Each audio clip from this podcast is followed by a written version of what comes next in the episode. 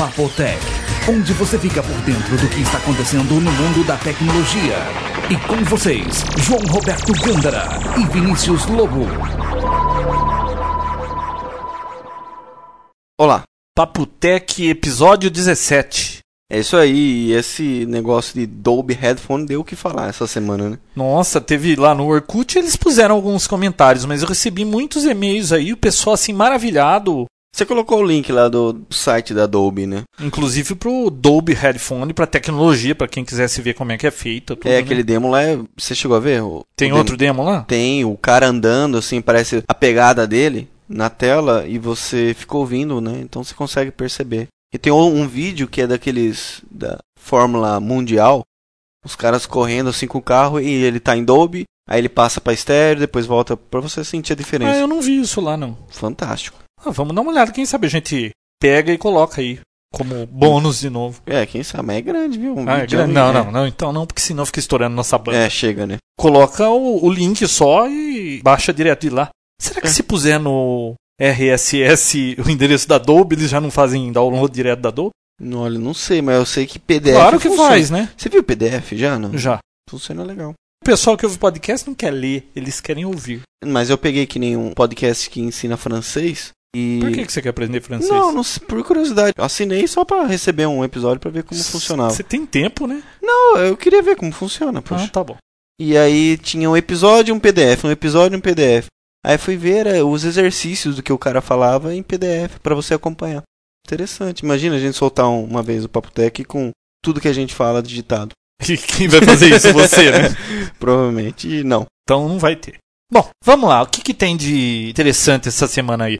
Um ouvinte mandou um e-mail pra gente falando que, inclusive até a forma que ele escreveu o e-mail não é nada convencional, né? É, Linha duas co- linhas, tudo assim. Corrido, é. Falando que não escreve e-mail, não, não gosta de se comunicar de qualquer forma. Não, nem por telefone ele fala. Até por telefone ele falou que não, não gosta. Nossa, será que ele mora atrás de uma pedra? Ah, só que ele falou que valia a pena e resolveu mandar um e-mail pra gente. Estamos chegando até atrás das pedras. É. O Spielberg tá lançando um filme novo aí que chama Munique, você já viu? Não vi ainda porque não lançou, mas é um filme que vai contar aquela história daquele pessoal que foi assassinado durante as Olimpíadas de Monique. Bom, eu não sabia nem sobre o que era. Você sabe que quando eles fazem um filme, eles mandam pro pessoal da academia aí, E analisando, né? é, eles vão assistir, crítica e tudo mais. E antigamente eu acho que eles mandavam por fita, DVD, não sei como é que era, e sempre vazava filme pra Hum. Pirataria aí, né? 2P. Então eles acabaram fazendo aí um sistema, parece que é exclusivo, tipo num DVD proprietário, para que esse pessoal assistam o filme, mas eles não consigam passar isso pra frente. E parece que cada DVD tem um número de série, então se vazar informação vão saber quem foi que deixou escapar. Bom, que seja. Eles distribuíram o filme Munique e não funcionou. Ah, Chegou no destino lá na Europa para os ingleses lá não funcionava. Parece que alguém lá de dentro da empresa que faz a produção errou a região do Suposto DVD, né? é, e aí não funcionou. É problema de DRM. Até eles têm esse problema. Putz. Outra coisa, Xbox chega na marca de 600 mil dispositivos vendidos. Desde que foi lançado em novembro? Foi em novembro, né?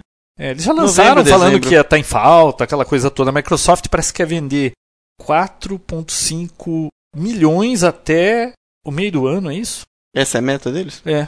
O ano fiscal parece que é de junho a junho e Mas existem países que estão em falta e que estão querendo comprar e não estão conseguindo. Parece que o Japão é um deles. O Brasil não, não vai nem ter por não vai enquanto nem aqui. ter. não- Foi declarado que não vai ter mesmo porque brasileiro não tem o costume de comprar jogo original.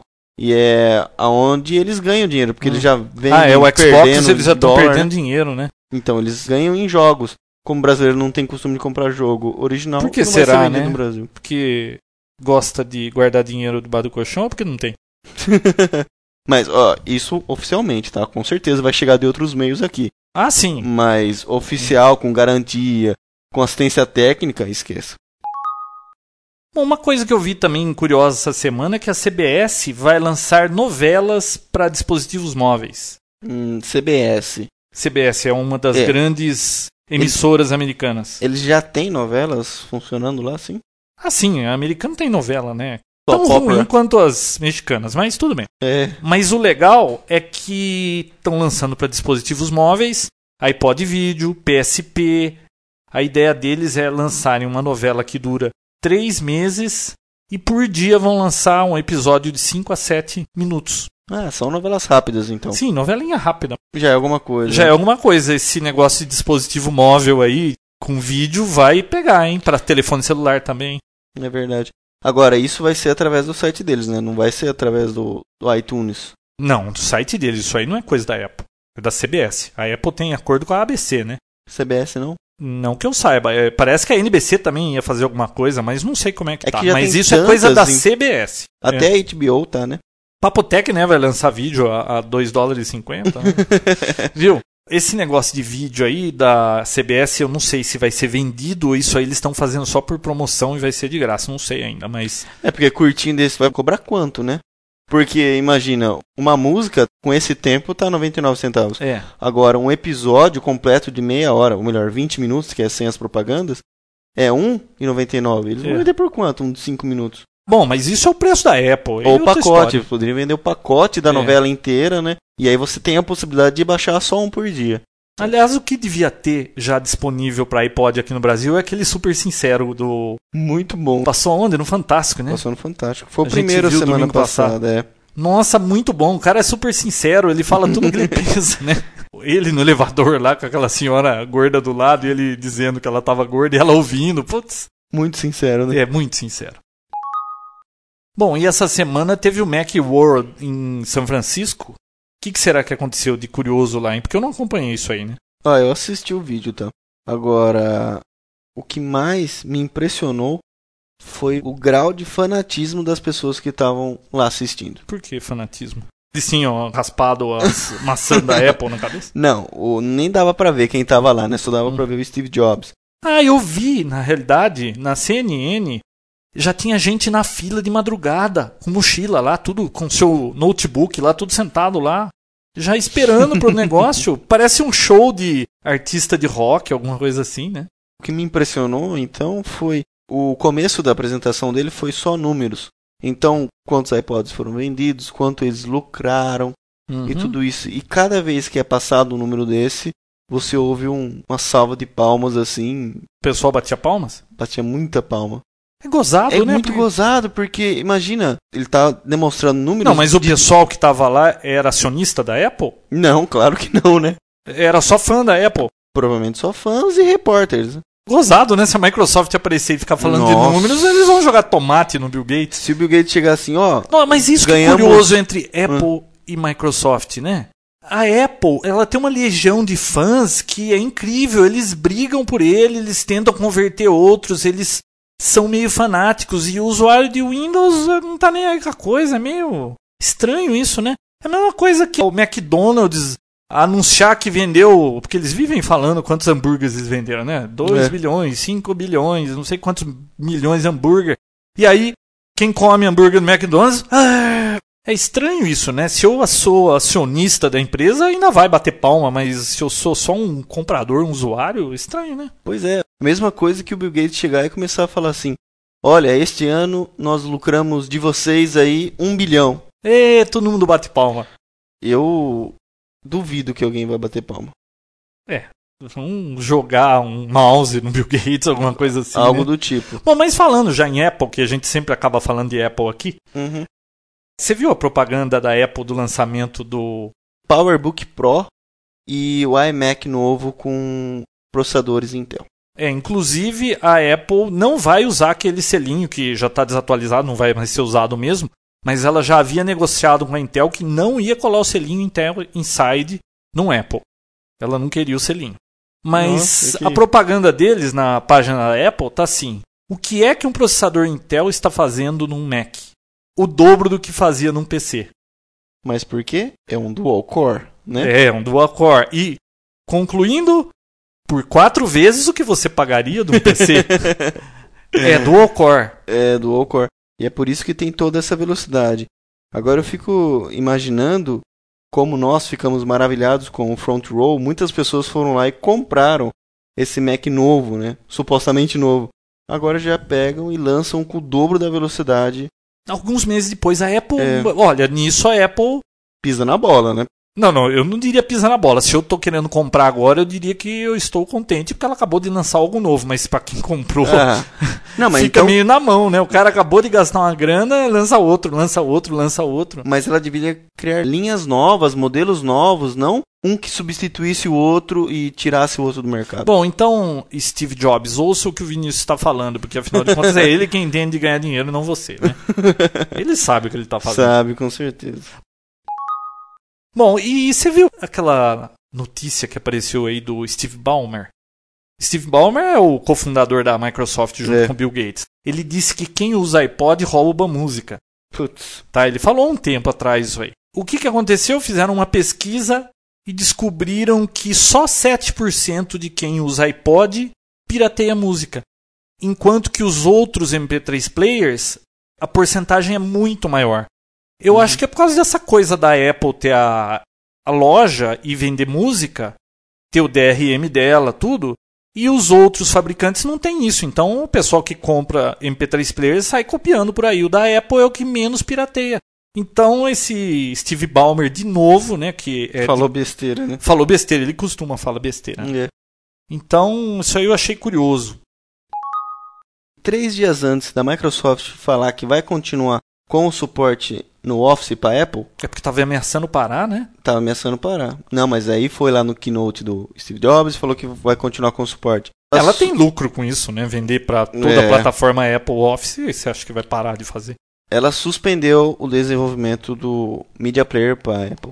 Tinha Media Player para Apple? Tinha Mas sim. acho que quem usa Apple usa o iTunes, né? Não... Mesma história do Internet Explorer, né? Acho que parou, é o mesmo segmento, né? Parou os dois juntos. Falando em iTunes, tem rumores aí de que a Apple recebe a lista das músicas que você ouve no iTunes. Ou seja, o iTunes transmite para a Apple essa informação. Os usuários aí estão meio irritados com isso. E a Apple parece que divulgou uma nota que não, ela não usa nenhuma informação pessoal sua, ela só pega a lista de música. Mas, pô, esse negócio não tem fim, né? Todo mundo quer saber o que você está fazendo no micro, né? Ah, lembrando em iTunes, eu cometi um leve erro. Então eu vou emitir uma errata aqui que eu falei que o iTunes não tinha uma procura para as músicas que você tem. Não, óbvio, tem e levou um monte de e-mail na Não, cabeça, foi um né? só e eu Ah. no dia que escutei já havia percebido. Mas eu recebi um e-mail sim de uma pessoa falando, se não me engano foi o Márcio. Tem um search lá, você vai colocando as letras e já vai Quando você falou no ar, eu acreditei em você. Pois é. Quer dizer que você não usa o iTunes bem ou você não estava prestando atenção no que eu estava falando. Bom, continuando. é interessante esse negócio de podcast, porque a gente fala o que a gente ouviu durante a semana, o que a gente viu de notícia, discute os assuntos aqui, e dependendo do que a gente fala aqui, chove meio metralhando a gente, Verdade. né? Teve um usuário lá que. Até que ele não metralhou muito a gente, mas o, o nickname dele era Morte ao Windows. Morte ao Windows. É interessante esse negócio. Só que o pessoal manda e-mail pra gente, é legal. A gente sabe que o pessoal tá ouvindo.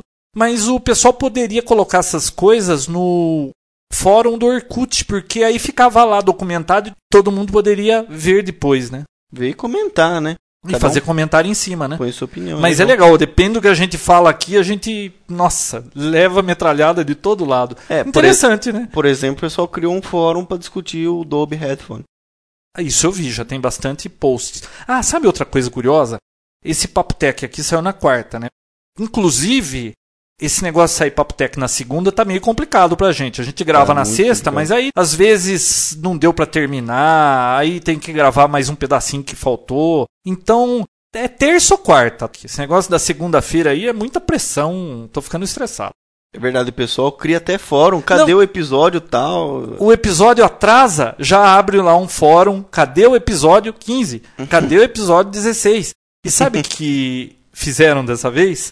Eles ficaram mudando o link da onde tinha o episódio, né? O, a URL do episódio 16, por exemplo, do 15, né?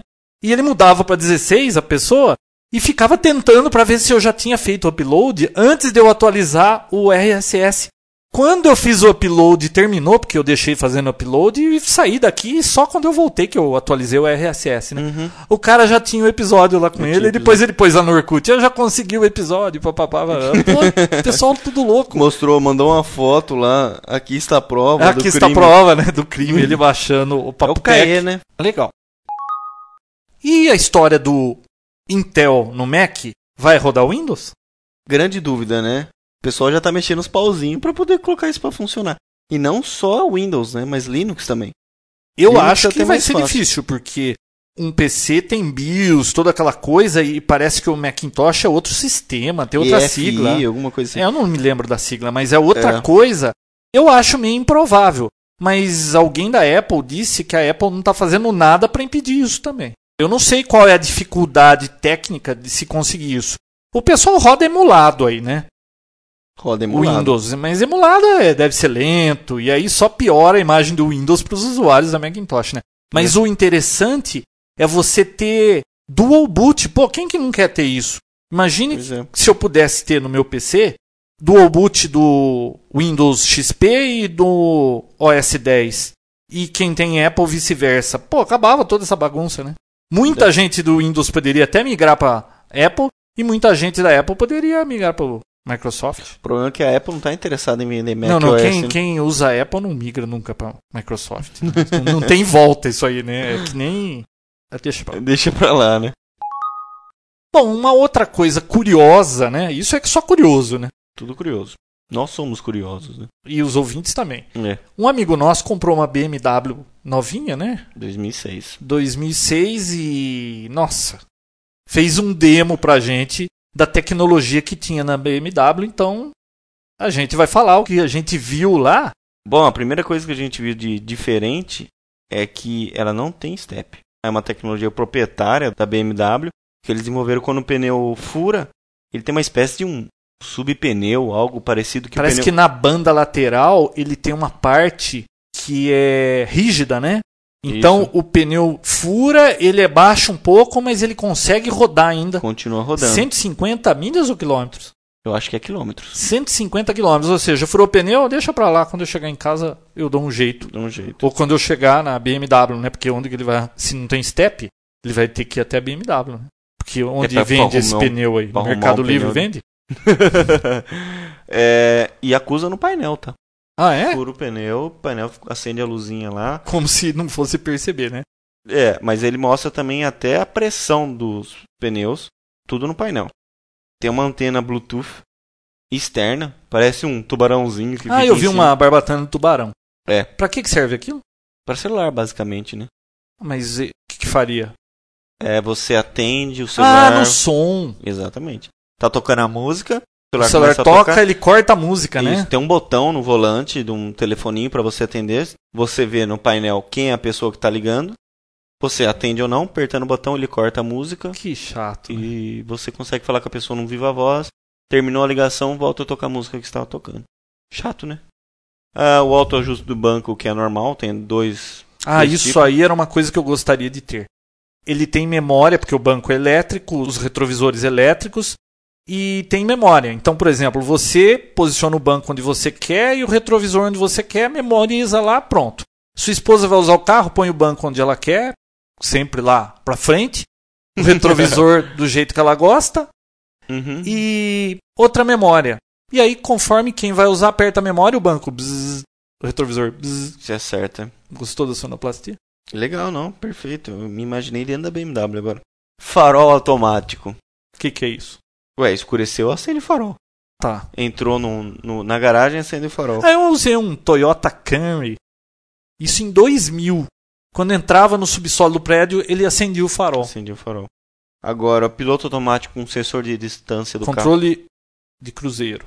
Não é piloto automático. Piloto automático. Não. Meu carro tem isso, é Cruise Control. Tá bom. Piloto de cruzeiro com sensor de distância do carro da frente. Isso é legal. Porque aqui no Brasil é Você bem- dá uma cochilada. É. Aqui é muito complicado você andar com esse piloto de cruzeiro, né, João? Não- dá pra usar muito aqui. É diferente nos Estados Unidos, lá praticamente é tudo plano. Ele vai, todo mundo vai na mesma velocidade, porque todo mundo tem isso lá. Então você pega aquelas rodovias, vai aquele negócio tudo junto, andando assim, né? É. Agora, aqui é complicado, por exemplo, aqui na rodovia dos Bandeirantes. Não dá pra usar esse negócio. Você põe lá 120 por hora. Dali a pouco entra na sua frente, toca o pé lá. Aí você quer usar o negócio e não consegue, você fica irritado com esse negócio. e como aqui tem muita subida e descida, e ele memoriza a velocidade, Uhum. por exemplo, na Anguera 100 por hora. Você coloca 100 por hora. Quando não tem ninguém também. Beleza, você tá andando. Aí chega na descida, que ele vai começar a pegar velocidade, ele fica segurando, né? Só que aí quando chega na subida, ele quer manter o 100 por hora. Nossa, ele dá uma reduzida e vai que nem doido. Então, não sei, não funciona muito bem no Brasil aqui. Só quando a estrada é muito plana, né? Outra coisa, filtro de cheiro.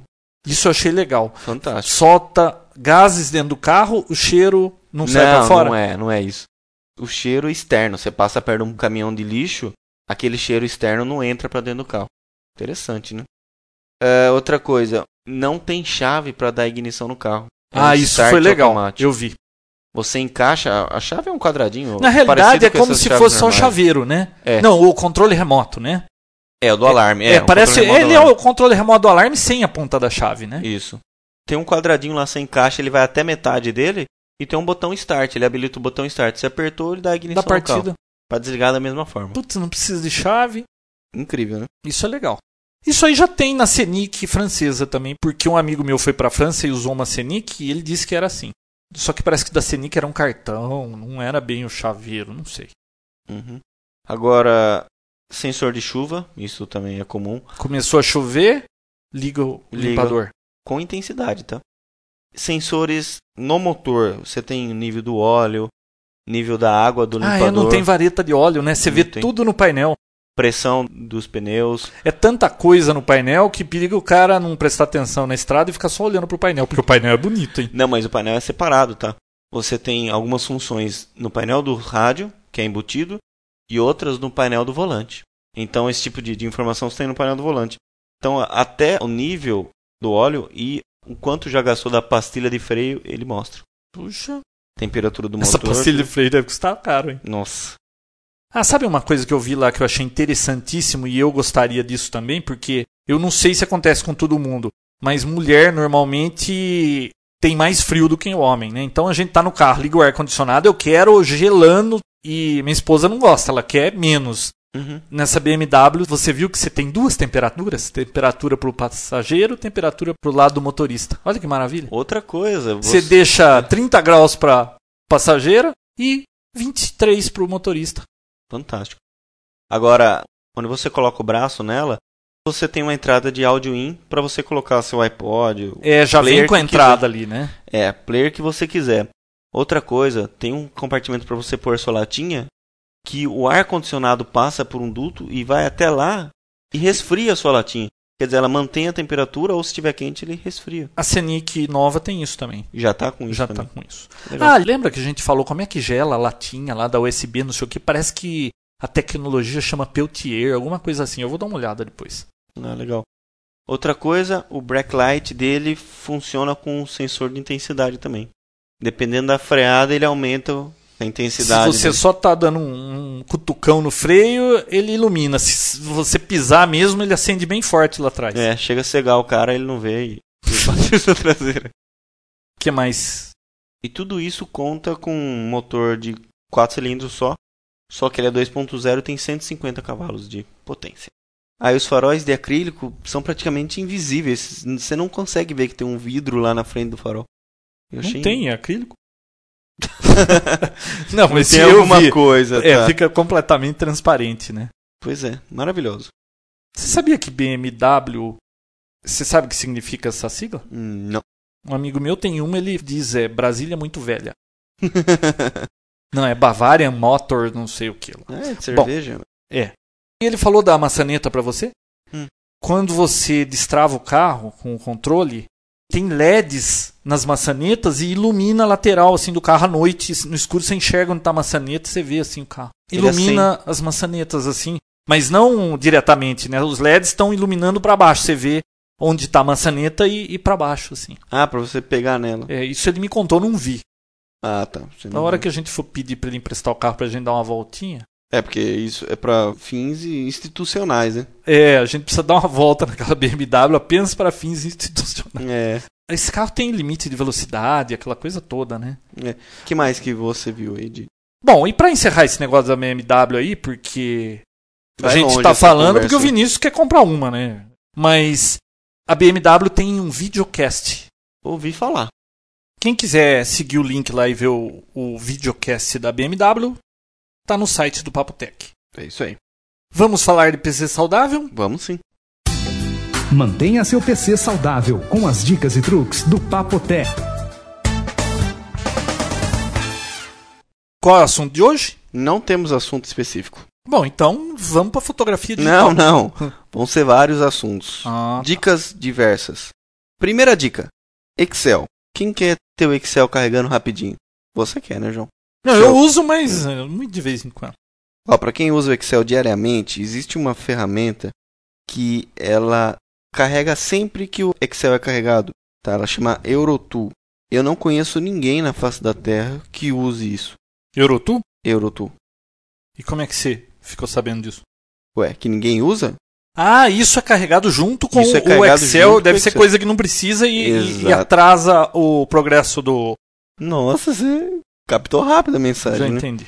Então, Então, para desabilitar. próxima dica. Não, eu vou falar eu desabilita. já- Ferramentas, suplementos, Eurotool. Pode desabilitar, ele não vai carregar, ele cria até uma janelinha, não vai carregar mais essa janela e olha, vai melhorar aí uns 60, 70% Nossa, velocidade. tudo isso? tudo isso. Você tem alguma outra dica pra eu liberar alguma coisa que aumente 60% a velocidade do meu PC? Não, tem o do Excel, serve. Usa DOS, né? Usa DOS. Viu? Mas e. Usa o Apple. que que faz essa Eurotool? É coisa que não precisa? Ou pode Olha, ser que alguém precise É dela. uma ferramenta de conversão, tá? Euro pra. Não, real? eu não sei. Não, não é óbvio, que- obviamente não. Eu não consegui entender qual a função daquilo e não conheço ninguém que use, tá? Então, quem também não sabe, nunca ouviu falar de Eurotool, desabilita que você vai ter Desabilita. velocidade. Se alguma coisa parar de funcionar, habilita de volta. Outra coisa. Você já deu a dica de como desabilita? Já, acabei de falar. E como que era? Ferramentas, suplementos, Eurotool. Hum, bom. Só clicar no checkbox e desabilitar. Outra coisa, isso já não é uma dica, é mais um conceito que tem que ser encarado como fato. PowerPoint. A maioria das pessoas instalam isso junto com o pacote Office, mas nunca usam. Você usa PowerPoint? Eu só instalo Excel, Word e Outlook 2003. Fez bem. Não Esse, instalo Power- mais nada. esse PowerPoint ele consome muito espaço no seu HD e ele é muito lento. Então você recebe um e-mail, você quer abrir ele. Ele vai carregar o PowerPoint inteiro para depois abrir a apresentação. Isso deixa lento. Chega um monte de arquivo taxado PPT. Isso.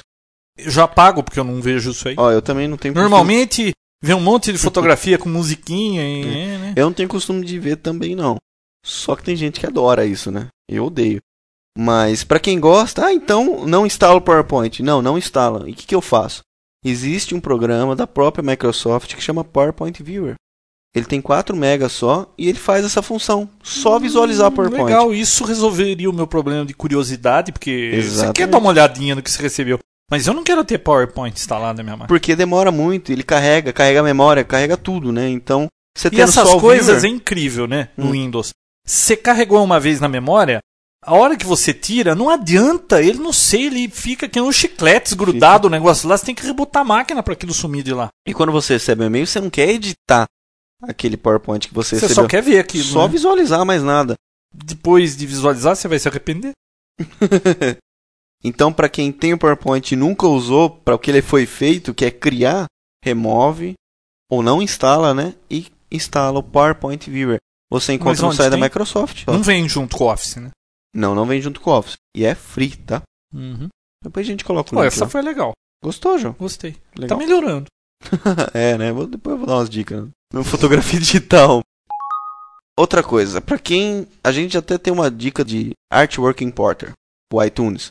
Pra quem não tem a foto do álbum, você usa esse programa e consegue importar. A gente deu a dica também do Submarino pros álbuns nacionais. E agora tem uma função que o João adora do iTunes e do seu iPod, que são os lyrics. É Colocar- legal pra você treinar inglês, ver a música que você tá ouvindo. Você consegue vincular a letra da música no tag do MP3. É uma Função. função legal. Eu peguei um CD do Tears for Fears, eu passei para MP3 e eu tive a paciência de procurar os lyrics na internet, dar cut e paste, e ainda não ficava do jeitinho que eu queria, tive que dar os espacinhos lá, tudo É. bonitinho, e deixei joinha. Então, eu pude ouvir as músicas com as letras, tudo legal para treinar inglês. É isso que eu ia te perguntar. Você teve todo esse trabalho pra conseguir colocar Tive, esse letras. cara faz tudo sozinho? Existe um programa que chama Evil Lyrics. Você instala qualquer player que estiver tocando. Nossa, é, letras de músicas do demônio? É isso aí. Tá. o ícone é um capetinho assim. Hum. É em cinza, não é em vermelho, mas é em cinza. Você, tanto como o Winamp, o Media Player, o iTunes, você abriu, deu o play com esse programa aberto, ele já vai jogar a música pra você. A letra Lá certi- no ID3? Não. Ele abre no programa separado. Ah, aí você dá o Aí copy, você tem que dar um copy paste. Ctrl C, Ctrl V. Não é tão fácil como Ah, mas o já ajuda, eu não tenho que ficar procurando, né? E outra, ele sempre busca no mesmo site. Então as músicas sempre vêm do mesmo jeitinho, No mesmo padrão. Se vier- Exato. Errado, já vem tudo errado. Não. E tem como você fazer um switch em sites. Você escolhe outros sites que te melhor agrada e você escolhe o melhor. A experiência que eu tô tendo com esse negócio de artwork no iPod é que esse negócio deixa ele lento pra caramba, viu? Isso é verdade. Eu já tô meio que. Primeiro, porque eu não quero ficar vendo a capa do álbum toda hora. Lyrics ainda vai, é texto, é rapidinho. Mas você ficar colocando o artwork tá deixando muito lento o iPod. Já tem sites dando dicas aí que você desliga o artwork, depois liga de novo, aí ele faz um sort lá e deixa mais rapidinho, mas fica realmente lento o menu. Às vezes leva um segundo para ele seguir o que você tá fazendo. É porque quando você joga essa imagem, ela é realmente inserida dentro do arquivo Ela MP3. vai junto com o MP3. Só que quando você usa o iTunes, você desabilita e habilita, ele cria um índice onde ele vincula o álbum, todas aquelas músicas daquele álbum com essa imagem. Então aí fica mais rápido, né? Outra dica: emule. Muita gente tem e fala: "Pô, eu ligo o emule, minha internet fica uma porcaria". É Mas- Donkey que fica uma porcaria. Os dois, o Donkey também, né? É, o Donkey ele é muito melhor do que o Emule, eu não sei, ele baixa mais rápido. Mas acaba com a rede aqui, as outras máquinas ficam tudo patinando aí. Então, como é que eu faço para usar meu emule durante o dia? Bom, à noite você não usa o computador, então você deixa ele ligado direto. Agora, durante o dia, como eu uso a minha internet e o emule ao mesmo tempo? Limitando a velocidade do emule. Muita gente não sabe como fazer isso. Existe uma opção Options, Connection, Upload. Lá você coloca o quanto que você quer especificar de upload, o que as pessoas vão poder baixar da sua máquina. É claro, o seu download também diminui com isso. Mas você consegue manter o link do emule ligado direto, que é importante para que você não perca essa vinculação com o arquivo, e você consegue usar a internet ao mesmo tempo. É, e deixar ele sem limite, nossa, trava a rede toda. Outra coisa, OneCare Life Beta. Conhece, João? OneCare Life Beta. Eu já ouvi falar de OneCare. É o primeiro antivírus da Microsoft. Eu instalei e fiz o teste. É bom? É Se ela não consegue manter o sistema operacional sem buraco para que pare de ser invadido por spywares e vírus, ela vai fazer um bom antivírus? Olha, Deixar fi- tudo na mão de uma empresa só, será que é uma boa? eu fiz o teste. É claro que minha máquina não tinha vírus, né? Hum. Mas eu passei lá, passou normal. Não tem como eu fazer um exame melhor. Mas ele não é só um antivírus não, tá? Como o, nome- o próprio nome diz, ele mantém tudo seguro. Você tem que se cuidar com só esse programa. Ele vai ser um antivírus, ele vai fazer backup e voltar o backup muito facilmente. Vai ter que pagar para ter isso? Ela deveria deixar isso de Hum. graça, né? Bom, pelo menos o beta não, né? Não sei É. como vai ser quando lançar a versão oficial. Esse backup você consegue fazer no HD externo ou num CD mesmo. E é um firewall também, inbound e outbound. Legal, né? Esse negócio de fazer backup ficou bem interessante. Você que tem às vezes problema com isso, né? já teve um. Não, problema. eu não tenho mais problema com backup, agora eu faço backup. Eu já falei. Existem dois tipos de pessoas: os que não fazem backup e os que um dia irão fazer. Eu era um desses que um dia iria fazer. E fez. É, Agora tá agora fazendo. eu faço. Só que ele tem uma função também, esse programa, que eu achei assim muito bacana. É um, um ícone, ele chama Performance Plus. O que, que ele vai fazer? Melhorar a performance. Nossa, Você é rápido mesmo? Pô, eu só chutei o que o nome falar. Então, é um programa que vai melhorar sua performance. E o que, que ele vai fazer? Primeira coisa, remove os arquivos desnecessários, tá? Segundo, ele passa antivírus, depois ele desfragmenta o disco, verifica se tem atualização do Windows e verifica se precisa fazer backup. Mas veja bem, ele faz a defragmentação, Ele faz. Tudo num programa só. Tudo, tudo num programa tudo só. num programa ele é só. antivírus também? Ele é antivírus também. É, é realmente o que o nome diz, né?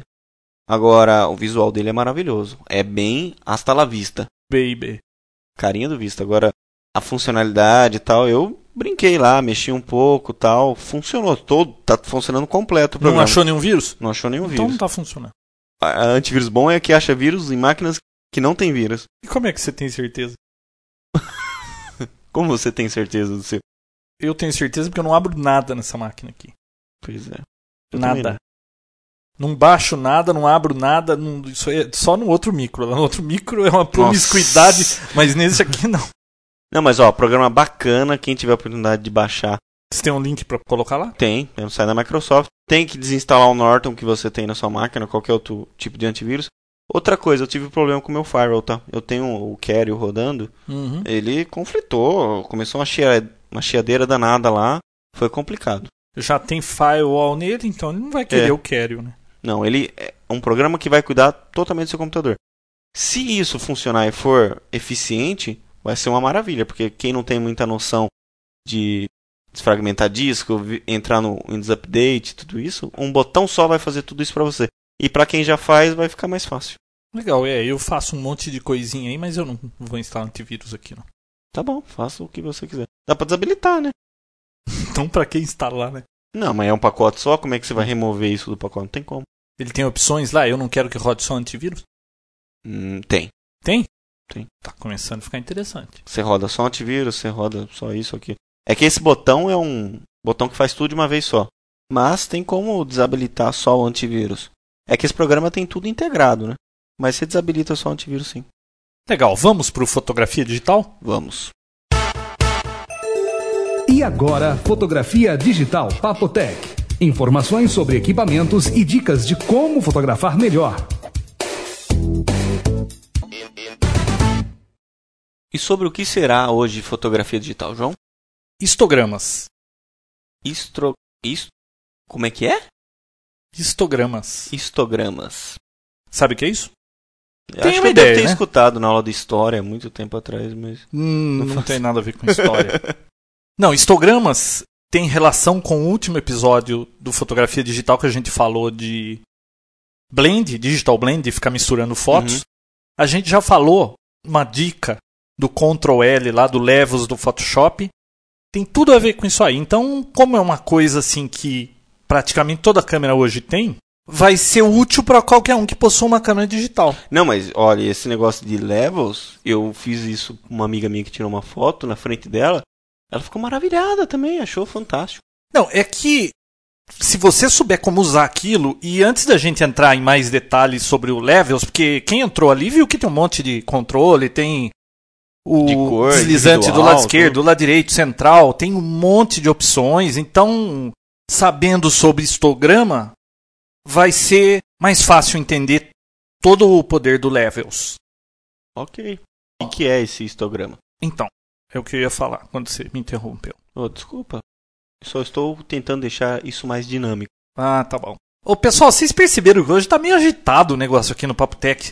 Sabe por que que tá diferente o episódio hoje? Estamos fazendo mais cedo isso. É, o Vinícius não tá dormindo, porque Não, naquele nem horário que- a gente fazia, ele às vezes cochilava aí, então... É porque eu acordo cedo, né? Então, fazer o que, né? Tá. Ninguém merece. Ninguém merece. Bom, então vamos lá. Bom, histograma é um gráfico. Toda câmera digital praticamente vem com isso hoje. Sabe aquele gráfico que você vê assim, que ele é todo preenchido? Eles não fazem esse histograma, não sei por que também é feito assim, tá? Uhum. Poderia ser só a linha do gráfico. Não, eles sempre mostram ele cheio. É, preenchido, né? É sólido, né? Aquele que aparece no, no levels mesmo, né? Isso Uhum. aparece no Levels do Photoshop, mas na câmera digital também. Bom, é um gráfico que permite que você julgue a exposição, ou seja, o brilho, a luz da fotografia que você tirou. Então, quando você bate uma foto, você olhando para aquele histograma, você já vai saber se a sua foto ficou legal, a iluminação, se ficou clara, se ficou muito escura, se estourou, se não estourou. É, porque não dá pra confiar muito no LCD da câmera, né? Não, não dá pra confiar nada no LCD da câmera. Sabe por que não? LCD, ele tem ajuste de brilho. Você pode chegar lá nele e dar mais brilho ou tirar brilho. E, por exemplo, se você tira o brilho dele, vamos dizer que à noite você acha que ele está muito claro. Você vai lá e escurece o seu LCD. Ele vai ficar meio escuro. Aí chega de dia, você bate uma foto, você olha a foto, você vai achar que está meio escura a foto. Pode te enganar dessa forma. Uhum. Então, como ele tem um ajuste de brilho, é um problema isso aí. Sim. O histograma não mente. Se você olhar o histograma, você vai saber se está correto ou não. E já que você falou de brilho, você sabe que um outro problema também fácil de acontecer é o monitor, né? Quando você traz uma fotografia para o Photoshop e vai lá mexer com isso, se você não usa o levels e sabe ler aquele gráfico, vai só pelo brilho da fotografia que você está vendo na tela, você pode se enganar também, porque depende do ajuste do seu monitor. É verdade. Eu conheço uma pessoa que ela, nossa, quando ela descobriu como ajustar contraste e brilho de fotografia, ela mexeu em todas as fotografias dela. Quando chegou, eu fui ver foto aqui num CD, tava tudo escuro. Eu falei, pô, mas o que, que tá acontecendo com essas fotografias? Por que, que ele deixou tudo tão escuro? Ele ajustou pro monitor dele, que ele deixava muito forte o brilho. Qual que é, então, uma fonte mais próxima do real? Você sabia que vendem acessórios que tem um tal de Spider aí que você compra, custa caro o negócio, sei lá, 150 dólares, 200 dólares. Tem três ventosas, você gruda no monitor e ele tem um software que você ajusta o brilho e ele lê para dizer qual que é o ponto que você tem que deixar o monitor para que você consiga ver todos os tons do branco até o preto corretamente. Tem sites como o DP Review, eu vou colocar um link para lá, que quando eles fazem o review da câmera fotográfica, eles pedem para que você veja aquela barra que eles estão mostrando embaixo, que é uma barra de tonalidade de cinza, Uhum. de tons de cinza, né? Sim. Que vai do preto até o branco. Eles dizem embaixo que você tem que ver pelo menos acho que 16 tons diferentes para que você consiga perceber a foto direito. É que nem aqueles testes de televisão, quando você É da barra. brilho. Lembra das barras? THX do DVD do Star Wars tem isso.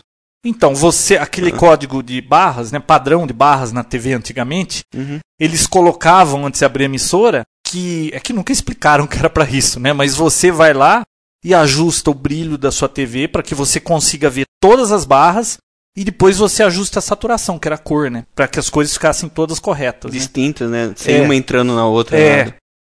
Hum, então. Então existe esse E a impressão também é um- outra, outra forma de ter Olha, a imagem esse ramo real. de fotografia é um negócio muito complicado, porque, olha só, você usa sua câmera e bate uma foto. Ela bateu lá com uma exposição tal que ela escolheu. Aí você chega na sua casa e vai mexer no Photoshop. Se você não tem o seu monitor ajustado ou não fica olhando no histograma, você pode alterar de novo a fotografia. Aí quando chega no laboratório, o que, que acontece? Você tem ideia? Ah, como assim? Não, você pega uma fotografia e manda revelar num papel, deixa lá numa loja de, De, de impressão digital. É, Mas eles vão pegar e vão imprimir na lata, sem mexer em nada. Não. Eles Eles, mexem? sempre mexem. Você manda uma foto louco. eles, porque, como já é de praxe cada um usar de um jeito, chega lá, o operador da impressora, Hum. ele dá uma olhada, ele já faz um ajuste do que ele acha que tá bom. O cara folgado vai mexer na sua câmera. Mas Isso isso, é- é bom, porque Isso é invasão de privacidade. Eles não podem mexer no brilho da sua foto. todo... Não, mas veja o lado bom. 95% eu Não acredito sabe disso, né? não sabe disso. Então Não. a pessoa tira a foto de qualquer jeito, deixa escura, deixa claro, manda pra eles, eles dão uma olhada, eles põem mais ou menos lá e imprimem a fotografia. Quando você sabe o que você tá fazendo, que nem se você é proficiente no Photoshop, sabe o que tá fazendo, é um fotógrafo profissional, Hum. primeiro que você vai levar sempre num mesmo laboratório que você já sabe as técnicas, que tipo de papel eles usam, que você já tem preferência. Você Uhum. sabe que o equipamento deles é bom, não é bom. Tem gente que chega a esse nível de querer ficar sabendo qual é a marca do equipamento e isso, Nossa. aquilo. Hum. Mas tem. Então, você chega pra ele e fala: Eu não quero que vocês façam um ajuste. Imprime do jeito que tá aqui.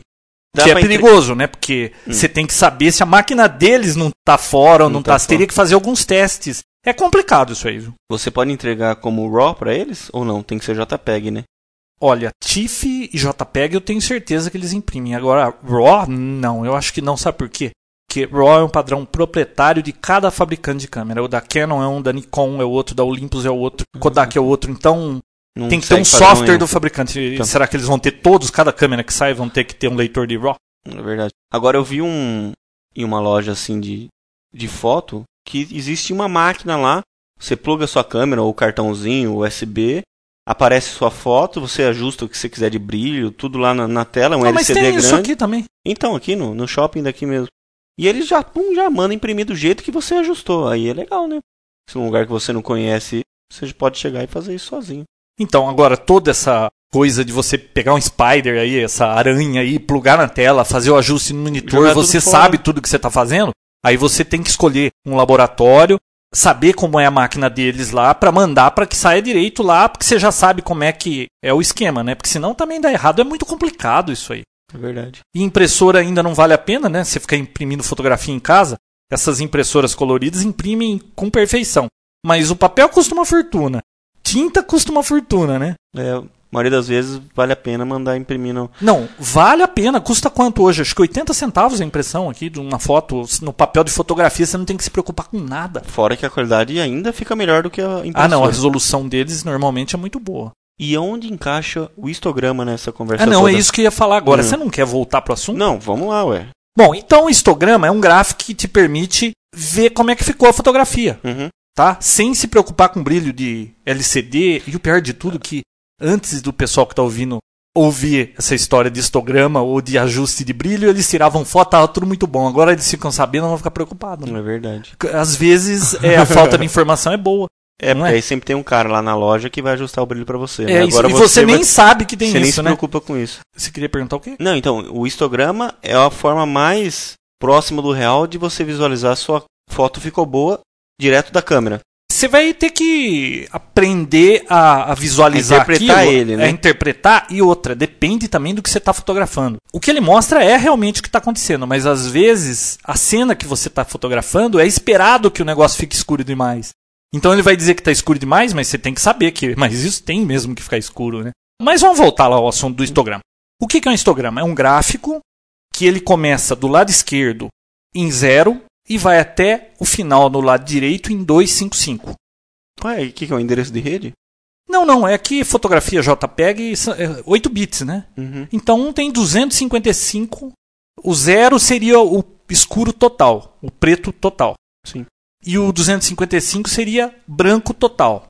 E existe então todas essas divisões entre o branco total e o preto total, que são os tons de cinza de uma fotografia. Mas Não que existem só 255. Tem 255, tem 200, vírgula, tal, tal, Não, tal, não, tal. não é de um em um, é, é número inteiro. 255 máximo. Tem 255 tons de cinza ali. Tá, legal. Fotografia de 8 bits, se for 16, vai Entendi. ser 2 elevado a 16, né?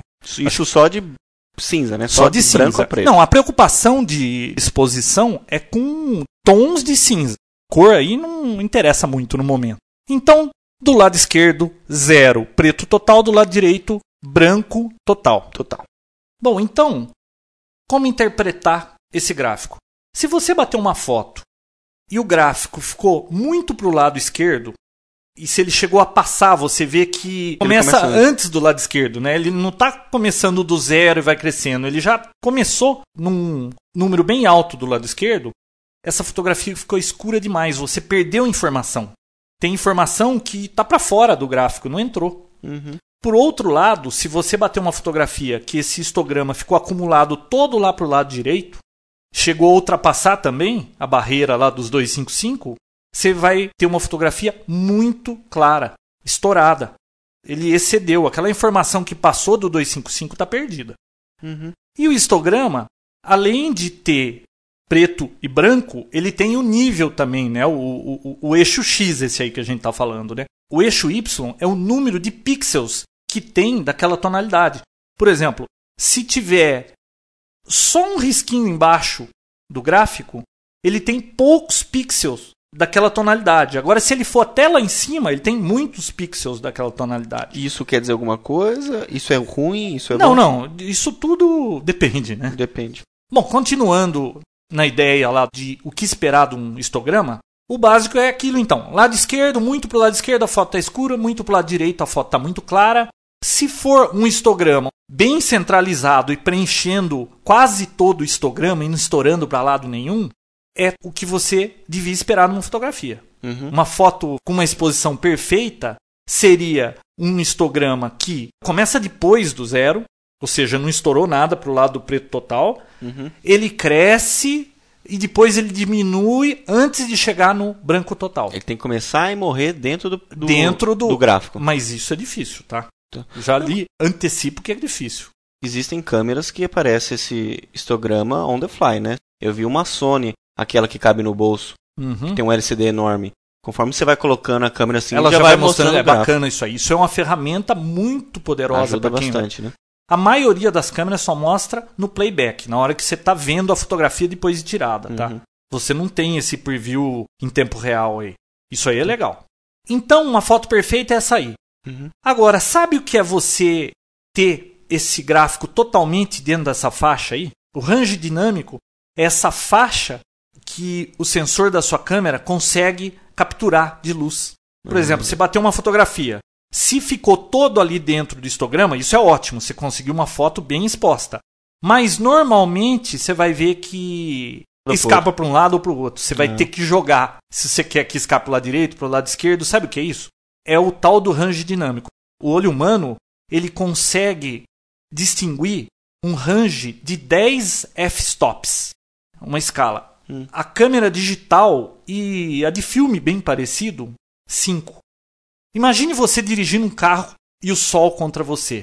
Você consegue ter o sol lá na frente e ainda conseguiu ver o que está na estrada, não consegue? Consegue. Nossa, uma câmera digital, se o sol aparece na frente, o resto fica preto. É verdade. Ela não tem esse range dinâmico do olho humano de conseguir distinguir esses 10 f-stops. É, são 5 no melhor das hipóteses, normalmente é 4. Ah, mas esse número é, é fixo ou é a tecnologia? Chega Não, até isso? depende da câmera, né? Depende Ah, do tá. fabricante, depende da qualidade do sensor, de- da tecnologia que eles usaram.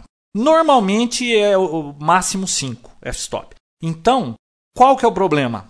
Lembra do blend que a gente falou da última vez? Tem fotos que simplesmente são impossíveis do sensor da câmera conseguir capturar, ou mesmo do filme capturar.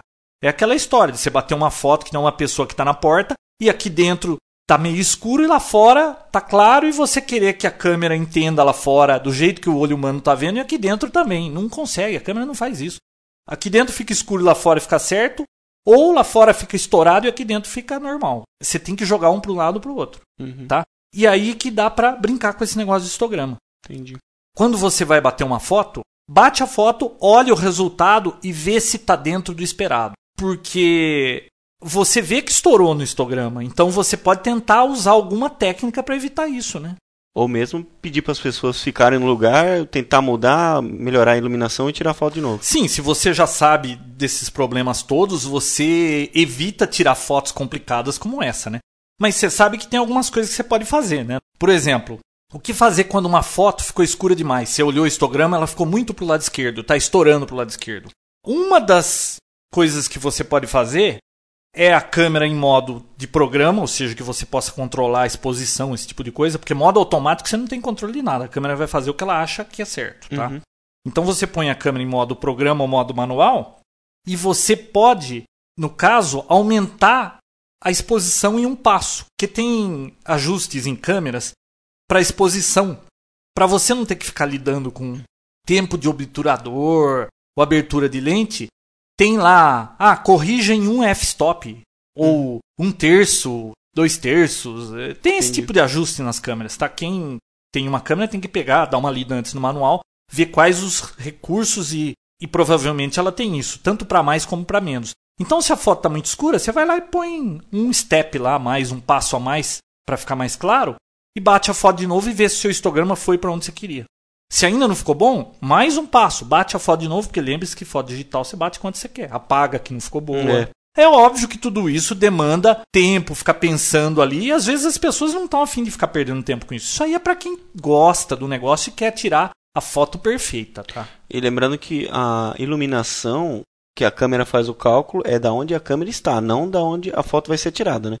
Quando você mede o foco, Não é a iluminação do foco que vai ser usada, Ah, vai não, ser aí tá a câmera. depende, depende de como está programada a câmera. Ah, tá. Porque você pode mexer nisso, né? Você está dizendo onde ela mediu a luz? Isso, onde que ela mede a Então, luz? normalmente, as câmeras medem a luz próximas da Foco. cruz do foco, do centro. Aham. É uma área ali que cada fabricante usa um- uma certa área. Alguns fabricantes usam 3% em volta daquele, daquela cruz, outros 9%. Tem câmeras mais sofisticadas, como essas reflex, que você diz onde ela vai medir a luz. Hum. Por exemplo, você pode dizer que você quer que meça a luz no quadro todo. Aí ela vai pegar tudo e vai tirar uma média. Então, se isso você- aí você escolhe numa Se câmera você tem uma pessoa mais escura numa foto, você pode focar nessa pessoa, Tem tanto outra- ela como as outras fiquem claras. Isso. Isso aí chama. É a mesma coisa, lembra da dica do foco, de focar na pessoa, Uhum. o focus lock, Uhum. a trava do foco? Existe o lock de exposição. Ah, Dá uma olhada no manual da câmera, tem um botãozinho ali que você aponta para o objeto que você quer que a luz seja calculada nele. Você aperta aquele botão, ele guarda aquela informação de luz. Aí você recompõe e bate a foto.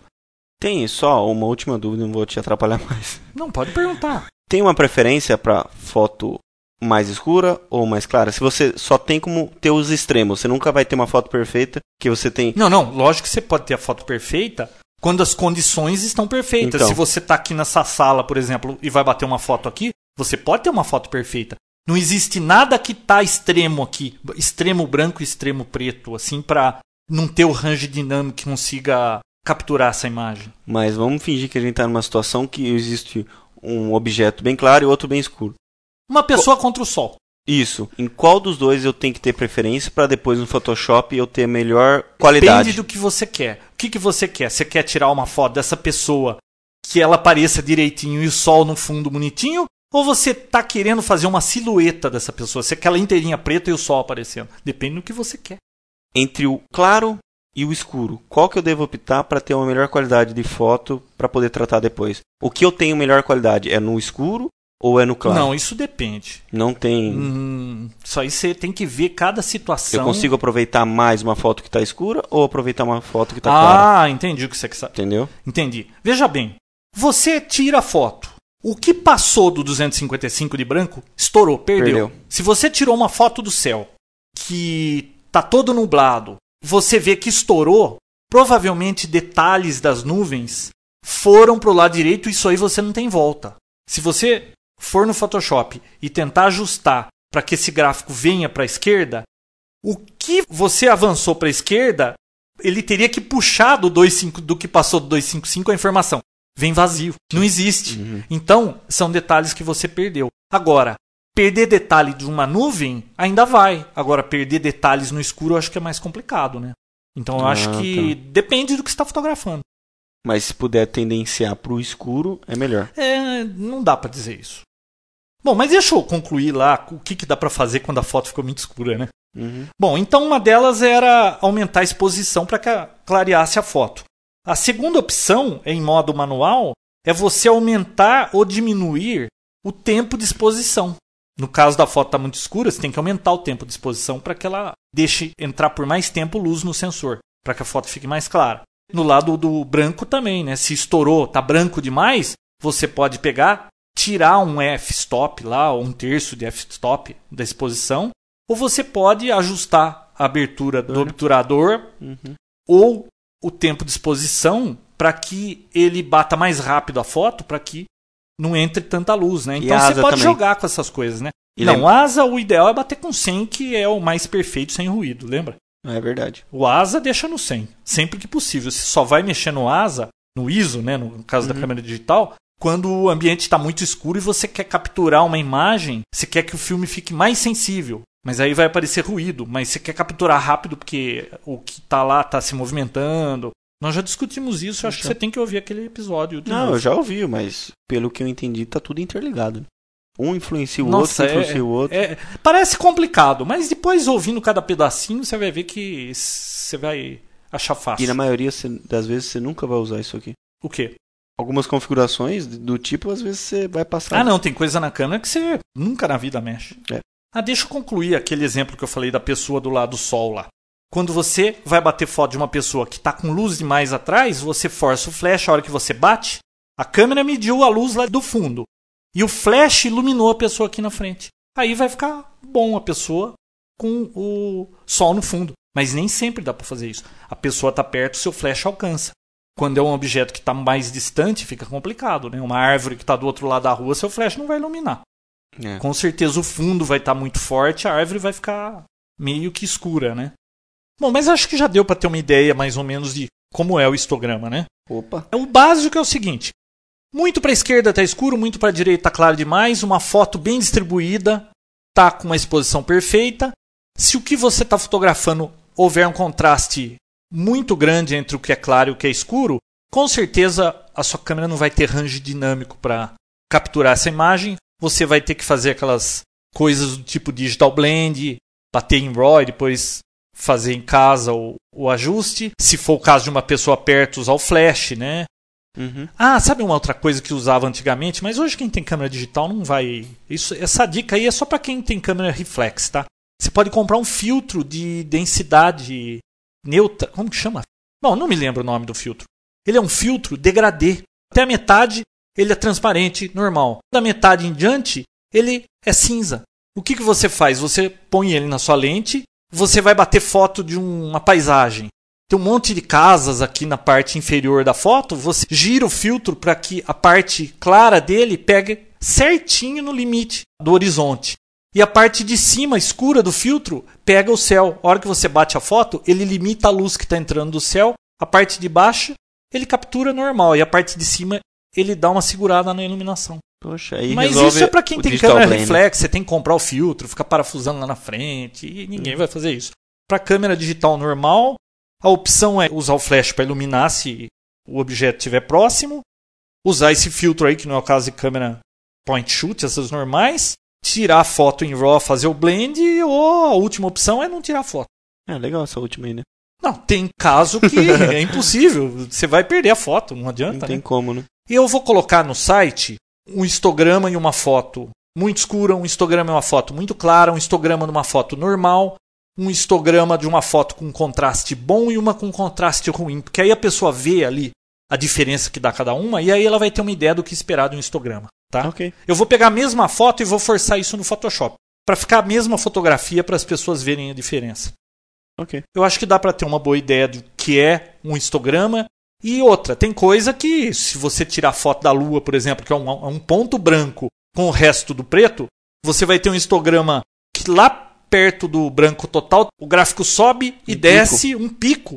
Uhum. E não tem nada em lugar nenhum. Você vai falar, putz, essa foto tá escura. Tá escura em todo lugar e só naquele lugar é a lua. Então, é de se esperar fotografando um objeto que nem a Lua, que é um branco total contra um preto total, né? Entendi. Tá? Mas é isso aí. Eu acho que deu para ter uma ideia de como é histograma, né? Deu, claro que deu. Legal. Então, dá uma olhada no site que lá eu vou colocar os exemplos e aí vai esclarecer muito mais. Então, quando for mexer em Photoshop, sempre de olho no histograma. E depois, num próximo episódio, a gente vai dar as dicas do que fazer para ajustar uma fotografia depois que você tirou lá no Photoshop para tentar melhorar o range dinâmico, tentar fazer caber o máximo na fotografia. Então, bate a foto, dá uma olhada no histograma, não ficou bom, bate de novo, faz um ajuste, até você conseguir o melhor, porque o que você não pegou na fotografia e colocou dentro da faixa desse gráfico está perdido. O que foi para o lado direito de tudo perdeu, o que foi do lado esquerdo de tudo perdeu. Chega de fotografia digital? Chega por hoje, né? Acho Chega que de... a gente falou demais de fotografia. Nossa, demais. Bom, pessoal, Orkut Participem do fórum de discussões.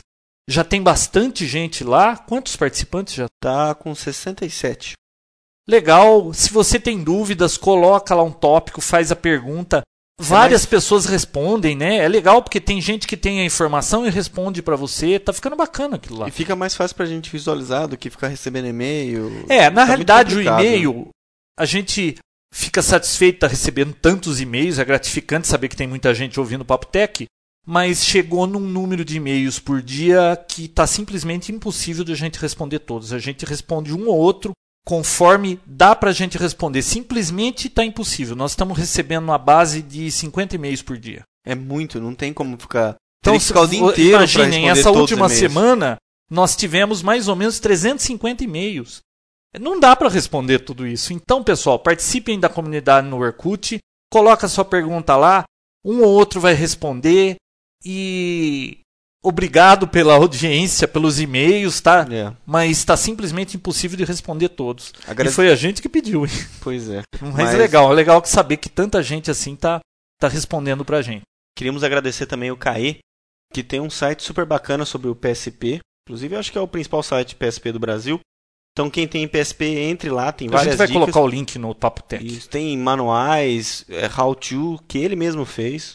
Bem interessante. É, e ele colocou o banner do Papo Tech assim bem no começo lá do site do PSP. Legal. Lembrando só mais uma coisa que eu comentei no último podcast que a gente falou do Vista, que tem aquele preview que o Firefox não tinha. Eu recebi um e-mail do Ivan Siqueira. Ele me passou um plugin, um link de um plugin para você colocar esse preview de todas as telas no Firefox também. Então eu instalei, foi muito fácil, muito prático.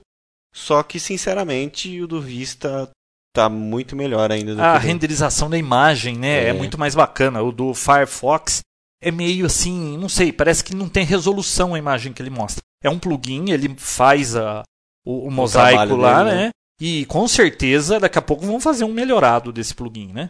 E gostaríamos também, para encerrar, de agradecer a Hospedagem Seguro, o pessoal de lá tá bancando a nossa banda agora. Eu acho que a gente não vai mais ter problema de banda. É, ficamos mais tranquilos agora. A gente vai colocar um banner deles lá no site do Papo Tech. E só um provedor de hospedagem mesmo para aguentar a banda de um podcast desses, né? Putz, e como? Olha, só esse último episódio, o 16, né? Isso. Ele já bateu o recorde da soma, acho que, dos outros episódios. É, tá crescendo assim Exponencialmente. exponencialmente o né? negócio. Muito bacana. Pessoal, Legal. semana que vem tem mais. É isso aí. Até lá.